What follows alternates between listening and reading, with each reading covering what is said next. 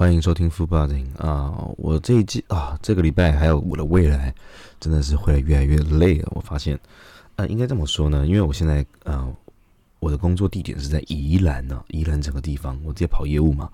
但是呢，因为啊，我住台北，所以我每天就是来回嗯移动。我相信很多其实很多。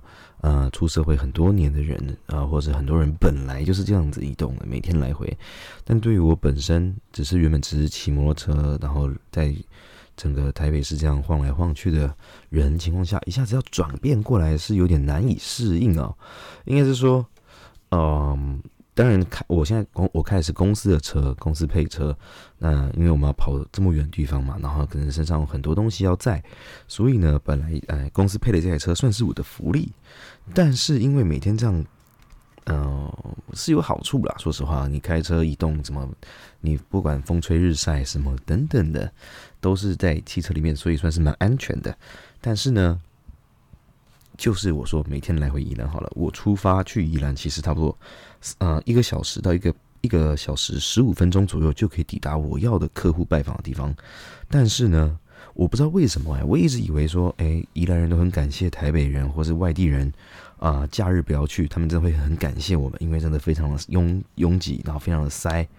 但是我一到五回来，我要每天从宜兰返家回到台北的时候，哇！我可能是我，可能是我还没有研究出一个真的非常好走的一个路线。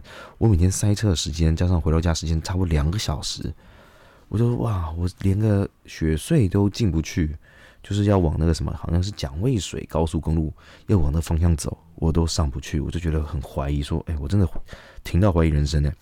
我真的呃，好险车子是可以连蓝牙，我还能放音乐，可能会听听 podcast。但是如果我想说我没有这些娱乐的话，真的会很惨。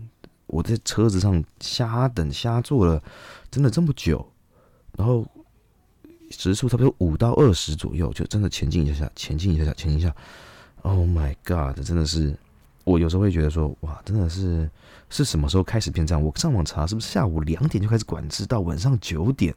那我说我总不能说晚上九点以后才回家，我隔天忙我马我马上隔天早上七点就要起床，七点半出门。那我干脆住宜兰就好，但是我不想再多花这一笔钱，你知道吗？因为公司是没有补助，所以我现在就在试着尝试的习惯，或者从哪里切入到啊啊上高速公路会是最快的路径。那我自己还在尝试中，毕竟才要跑一个礼拜而已。但我想到我未来可能在整个宜兰地区，嗯嗯到处走动等等的话，是我觉得。啊，是蛮好的啦。我我自己平常在开白天在开车看宜兰，真的风景实在是不错。然后人家田间小小道啊那种的，什么都很多水田，整个倒影照下去真的非常的漂亮。然后可能会常去到一些不是旅游观光的景点的地方，所以都是不错的感觉。但是晚上的时候，我自己眼睛感觉有点吃力啊，因为你也知道，有些那种水田中间那种小路，那那种路啊，也不是算小。啊，它是没有左右围栏的，所以当你会车的时候，或是你要转弯的时候，我眼睛都是看的特别吃力。我很怕我一下子就真的是掉下去，然后就像那之前影片一样出事啦，被那种感觉，你知道吗？只要掉下去，真的就是完蛋了。所以，呃，我自己目前呢，我还蛮习惯的，让我自己趁年轻，体力还有时候塞一下车什么等等，倒是我觉得无所谓。要不然。呃，前往宜兰的路程上面这个东西，我是觉得我还 OK 啊。我一直对我自己开长途的路很有信心啊。以前我在大陆的时候，每天开呃公里数是两三百、三四百公里的那个距离，也是来回。那大陆当然是相对的塞车嘛。但是呢，呃，雪隧真的是 I 服了 you 啊，真的，这个雪隧真的是我场景一模一样，那个灯光一一闪一闪的，都快催眠我了。这是让我觉得比较。啊，烦闷的一点，但是我想，呃，在精神力上面还是够的。那一到五的开车，我相信啊，礼拜四就塞车就更明显了。我说哇，到底为什么？现在到底这么多人要每天往返呃往返宜兰和台北吗？真的是非常的多车。然后我周五的时候，呃，因为我有些行程嘛，所以就安排去了台中。我从宜兰又杀到了台中去，我真的觉得我自己也是。蛮厉害的，居然可以开这么远哦！真的开那么远，然后又塞车，然后星期五嘛，周五又是南下最多车流时候，然后我从宜兰三点多出发，真的也是塞到爆炸，我真的觉得好险。我跟你讲，我如果再晚一点，我可能真不知道我几点有办法到台中，就这种感觉啊，真的。然后啊，我这周啊，这周我运动连续两天运动，嗯，因为我平常都在打的是啊篮球啊这种竞技，这种跑来跑去的，男生爱打篮球嘛。但我知道现在流行更多的一些体育项目，可能像是排球啊，然后可能。羽毛球啊，等等的，或是棒棒垒球，这都是非常多人在去玩的。那我平常都没有接触嘛，那所以呢，有机会的时候跟朋友他们去，呃，打了羽毛球。哇！我现在才知道，真的，因为我规则其实都不是特别的了解，可能绝大部分了解，但是我详细规则不是那么的理解，是说哦，可能地球要射呃，要发到斜对面啊这种事情，或者要到哪里，所以呢，呃，当天打起来，我自己的反应神经还可以，但是非常的酸痛。打羽球真的是非常累的事情，因为我喜欢是这种奔跑，然后可能会有呃一些可能更多嗯可以嗯团队合作吗？或者是这种类型的，但羽球真的是很累，很非常糙。我打完全身酸痛，不像我们一开始小时候在那边打高高吊球打来打去那种感觉，而是真的是啊到处的啊，他们就我跟那些朋友啊，他们就杀来杀去的，非常厉害。哇，我真的觉得我这个礼拜非常充实。然后我周日的时候又。打了篮球比赛，但是我这一周篮球比赛非常的懊恼。我大家都可以知道，说外面比赛的话，可能一节十分钟，等于是你比赛时间有四十分钟吧，对不对？那好一点的，可能联盟的话，可能是十二分钟制。好，那我自己呢，我自己这次就非常的呃，有点有点有点觉得自己有点做的不太好，就是，哎，我上场前面一个人上场会有午饭的，然后大家说午饭毕业，午饭毕业嘛，那我上场总共。时间大概只有十三分钟左右吧，而且有十三分钟，有三分钟是集中在前面上呃前三节，后面十分钟让我打满。为什么呢？我上去三分钟，我就连续犯了四犯。我都说哦，到底在干什么？我我都觉得有些裁判的尺度啊，会让人觉得有点难以捉摸。呃，我们。我这么，我比较属于偏，我比较矮，比较矮一点，所以我都打后卫嘛。那别人来的时候，后卫可能会压迫什么等等切入等等的。但是呢，我一个碰一下，他们就吹我犯规了。对方当然也是，但是我刚好都被集中在我身上，我自己非常的懊恼，所以我上去个一分半两犯，然后我可能第一节一分半两犯，好，那算了，想说啊，那我 hold 住一点，先不要再这么努力犯规好了。那我第二节可能就没上，第三节上一分半两犯。啊，才刚上场啊，真的才刚上场就两犯，所以呃，有时候真的是打球了，那这个打但是没什么流，没有什么流到汗，也好险，因为前一天可能全也全身酸痛，所以可能这样子也是让我多休息一下，没有关系，但是自己就是觉得浪费钱，毕竟你报比赛是自己要花钱的嘛，所以呃，就找下次机会再去运动运动了。那大家，我想最近这一周啊，不是这一周，应该只有这几天吧。我想应该是这几天，应该是周五开始哦。大家都看到王力宏的那件事情，我想大家都是非常的震惊，然后非常的，我只能坦白讲，我说现在真的是老天爷真的很会帮我们安排这种季节性的一些 drama 在，你知道吗？这些剧剧情在。你看去年可能罗志祥，然后中间可能分发一些发一些什么，发现某某一些的什么艺人，然后蹦蹦蹦，然后互相爆掉。以前可能只有丑闻会爆出来，现在是女权的时代，你知道，女权他们也会努力的反击 feedback。只要你是觉得你是在正义的一方，你就是 feedback，你会抖出这种哇，真的太精彩了。我自己坦白讲，虽然不干我的事，我也没有做任何的呃什么留言啊怎样，或者什么网络侦探都没有。但是我就觉得这部戏真的是实在太好看了，不是我在讲，我相信真的大家都很注意这个。要不然你看之前有一阵子那个 drama 都是什么啊？邓家华 drama 真的是受不了，妈的！还有那个什么，他的那个前那个呃直播直播组的平台，然后还有什么拍片哦，看那个 drama 真是，然后看到自己每天在赏自己巴掌，演的很深情，我都快吐血。所以啊，当然这就跟 Netflix 或者是 Disney Plus 一样，常会推出一些啊好的剧剧本。那当然有时候也会推出一些。呃，很糟糕，让人觉得很反胃的剧本，我觉得这很合理。但是这个符合符合时事，加上从小到到大的印象，真的是太美妙了。我觉得这个苦中作乐吧，在对于这两年来讲，我们疫情啊，加上大家经济萧条的情况下，这个抓马是什么不错的。我而且甚至啊，大家真的很会抓，所有的网友都会网络上找以前的资料，或者是都比这些记者强。记者只会带乱带风向，然后签签一些乱乱抓一些资料，然后乱丢。但是没有网友太猛了，网友可以翻，可以比对。那你真的是懒人包，再去看一些啊新闻网的，或者是一些就是记者写的。对我真的觉得啊，台湾这样子，我不知道会延烧什么时候。我只能说我自己。觉得啦，现在现世报真的是非常快，你做什么事情真的是短时间内就会咚轰不隆咚爆出来。可能啊，你累积了这么久，但真的是越来越快。你看，什么都爆爆出来的情况下，你会觉得 OK。我们我们又我们我们又知道一件事情，真的很想知道某些事情的情况下，真的没有办法，我们就只能等别人爆料或者真的发生事情。但是我们这样其实是有点不太好，因为毕竟是一个家庭的破碎，或是一对情侣的破碎，但。我们在于旁观者，我们也没有做出我我们在警顺便警惕自己嘛，当然不要做成这种这种方向，或者是怎么样，这种渣这么渣吗？应该讲渣吗？或者什么时间管理大师也好，但是啊，真的我们在旁观者的角度来看，就是很爽的一件事情。我相信大家看到哇，我觉得呃，王力宏他前期啊，大家我看网络上大家就要。雷神，女雷神，真是太猛了！我跟你讲，他这个反击，而且因为他是高知识分子，所以他的言语回复，还有等等的文字一些啊用词啊，都是非常的一些呃，我觉得都是非常的有一些知识性在里面，而不是像我们我这种粗人呢，讲话可能比较直接一点，然后动不动就骂脏话这样。但是人家打的就是很有条理、有逻辑。我真的觉得啊，OK，大家可以持续关注一下这一部这部戏。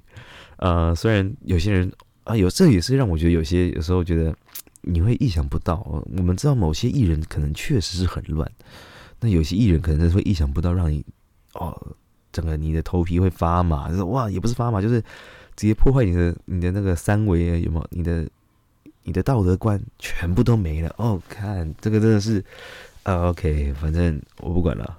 哦，大家持续关注下去，这也是让我觉得说，其实是世界世界上啊，很多是公平很不公平的事情，就会啊慢慢的水落呃水呃水落石出嘛，这些真相都会水落石出。那当然啊，我们有些觉得在人与人相处中，台湾的话，我自己认为是比较属于呃和平一点的。如果你真的跟国外比起来的话，跟国外更多激进分子，因为他们人口更多嘛。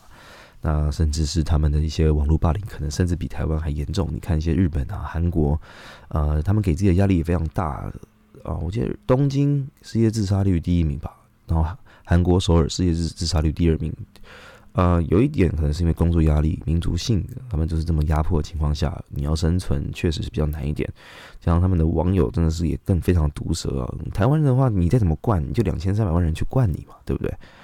那你顶多就关闭，然后出去怎么样的？拿一些台湾人遗遗忘的非常的快速，所以我真的觉得，呃，台湾人算是算有一半算是非常善良的啦，真的。那但我们也会想要看到说，就是不管是这些坏人好了，或者是一些呃黑心企业好了，或者是一些什么很不孝的公司，都希望需要制造一个制裁，但是有可能他们在对于法律上面。是没有办法，真的有一些办法去制止他们，所以我们会希望是那种社会性抹杀，来去来去呃整治他们嘛，或者是来判决他们到底是不是适合生存。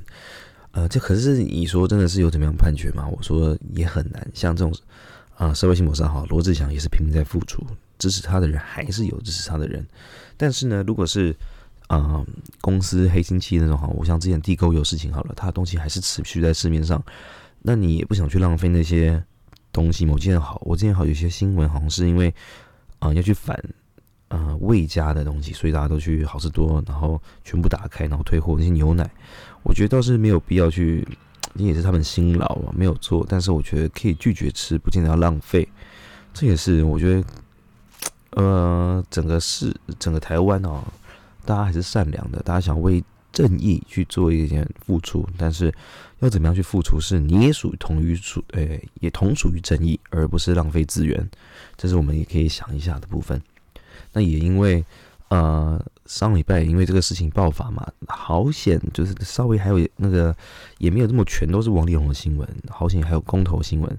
但公投的结果，我想大家都还是议论纷纷啊。我自己其实看不太懂，呃，某些公投的一些呃选项啊，不是选项，就是某几个议题，我确实不太理解。我说他投这个意义在哪里，或者是为什么要提出这个？嗯，有时候我有时候我真甚至放弃去思考，因为毕竟我们自己平常是社会。嗯，可能就是忙于工作，或者是忙于家庭好了，或者是忙于自己的任何生活好了。一些一堆对于年轻人来讲，真正在这些议题上面在乎的人有多少？这是我们也该想一想。呃，这些东西我们不是专业，所以我们在客观角度上面，我们没有办法评断出一个呃正确的事情。即使我们这个东西投过了，是不是他们也一定要执行？我记得好像之前有一次。啊，公投拿个东西投过，但是他们好像也是有评估说无法去执行，所以根本没有办法更改动。所以这公投到底是为什么？我是看没有了。那我先不管这次结果怎么样，我自己是没有去特别的研究，或者是看他们到底是为什么。因为其实我一个人的意见，呃，绝绝对不是占所有台湾人意见嘛，还是看他票数在哪里。那毕竟所有东西都是没有通过，所以也不用去探讨什么。那当然。呃，从不管是嗯，不管是什么什么来猪了，还是什么，还是什么合适这东西好了，或者还什么，哎，其他的东西，我其他两个好像是什么绑大选等等的，我自己是觉得，呃，看政府怎么做吧。毕竟我们属于一般的民众，但一般民众的话，真的就是啊，任人宰割，就像韭菜一样。不过啊，反正我觉得，反正目前呢，整个。台湾，我刚刚讲嘛，大家都属于还是比较和平一点，但我们常会看到一些很夸张的一些斗殴啊等等。那我们当然还是保护自己为安呢。啊，然后呢，我又看到今年我不知道跨年啊是不是已经都瞧好了。我看这个新闻真的是非常的好笑。我说，呃，我们在台湾的观众真的是非常啊，非常是啊福气有福气啊。呃，除了柯震东啊、罗志祥都回来了，现在很快黄力宏也要回来台湾发展，所以我们在跨年晚会的时候可以看到他们的身影。我觉得这个话是非常的，呃，当然是有点可有有点有点悲哀啊，有点真的是有点悲哀啊。但是我想，可能未来可能很快有很多要回来台湾一起发展，然后台湾的演艺盛世可能也会壮大。但其实你要比哦，整个亚洲市场其实真的会演艺圈，啊，演艺事业发展最好的，可以治国救国的，大概就是韩南韩了。嗯，大家都可以看到南韩的影响力，啊，南韩早期的可能，呃，整个经济状况不太好，靠演艺圈的发展哦，把整个市场还有整个市呃经济价值整个拉起来，这也是非常值得让人觉得值得学习的。在台湾确实是现在很多选秀节目，但是我自己认为他们的发展性。啊，是不是真的有像韩国那么的严谨，很真的把一个当做一个，那应该说一个工作性质，然后逼迫一些小孩子去专门发展他的演艺生活？我觉得是有点相当于困难，真的是有点困难。呃，环境不一样啦，我觉得台湾人注重的可能还是在学校的生活为主，当然你学校生活也是注课注重你的课业为主。那在韩国的话，我是不太了解，但是我知道他们当然也要读书等等的。但是家长和台湾可能真的是，我觉得自己要成型是有点困难的。你要学习的东西这么多，你要怎么样？你要酝酿这么久，然后台，然后韩国的经纪公司在女团上面或是男团上面发展的。呃，技术或者是肯砸的钱又是相对非常多。台湾的话，做生意现在一直都是属于啊砸小钱花大钱的状态，所以你说要怎么太大的成就，我是觉得有点困难。即使台湾现在有这么多的呃，有些很多团体，但是真的压根他妈都没听过，我真的压他妈的根本都没听过，什么鬼都没有。我知道有些行可能表现的不错，呃，也愿意砸钱，但是对不起，呃，我就是他妈的这还是愿意看。啊，韩国和日本的团体啊，不知道为什么，对 大家，我想查周报，嗯，不知道为什么，毕竟，呃，你总会觉得说台湾的有些可能还是稍微有点粗糙吧，或者是有些可能是真的是有点太刻意去效仿国外的做法了。那所以我觉得台湾演艺圈现在，嗯，有实力的当然有机会会红，但是，嗯，但是如果想走偶像派的话，我觉得台湾真的是越来越少了。也不知道我当初。呃，跟着风啊，那些的大家一起跟着风的那个年代是在风什么？现在回去看，大家都会觉得非常的好笑，对吧？你看，像大家最爱拿来讲那个紫禁之巅，Oh my God！我还记得那个时候，我大概才可能国一吧，国一、国二左右。天哪，跟我解释一下，到底是在跳什么舞，在打什么架？唉，我想这是大家最，呃，最觉得有时候往回看呢，你会觉得时代变迁，你会觉得说，哎，我当初都在迷这迷三小，对不对？对啊，哎，我我讲出这个时间点，我甚至我这样讲啊，我们回去看有些片，我说以前可能国外的一些好莱坞的片，或者台湾有些，或者亚洲有些片，它能成为经典是为什么？那为什么有些会被人拿来这些年之后还会变成当笑话？这我就想当初建立的基础和架设的那个结构啊架构不太一样，所以台湾如果要在发展演艺圈这一块，真是要好好的努力。我自己认为啦，我自己觉得。啊，台湾有实力的一些歌唱选手是非常多，肯下努力也非常多。但是你要找到一个真的是可以做成偶像歌手，或者是再出来一个真的什么大咖啊、天王这种等级的啊，我觉得真的是万中选一啊，可比以前还难。毕竟现在大家出来的速度更快，跟以前来比的话，资讯量更快，所以你被替呃汰换率可能会更高一点。所以，嗯，我们就只也只能持续的。关注下去，说未来是不是台湾有什么巨星会产生？相当然，当然我自己有觉得台湾有些很有潜力，或者是觉得未来已经是哇那种天后级的那种啊艺人啊，天王级的艺人啊，可能都是他们现在很年轻。但但我们呢？我们现在最主要是什么？大家应该有知，大家应该知道吧？我现在最需要关注的是什么？没有错，看这个八点档，王力宏八点档会演到哪里？这才是让我们觉得最厉害的地方，好不好？那这个礼拜就到这边了，OK，拜拜。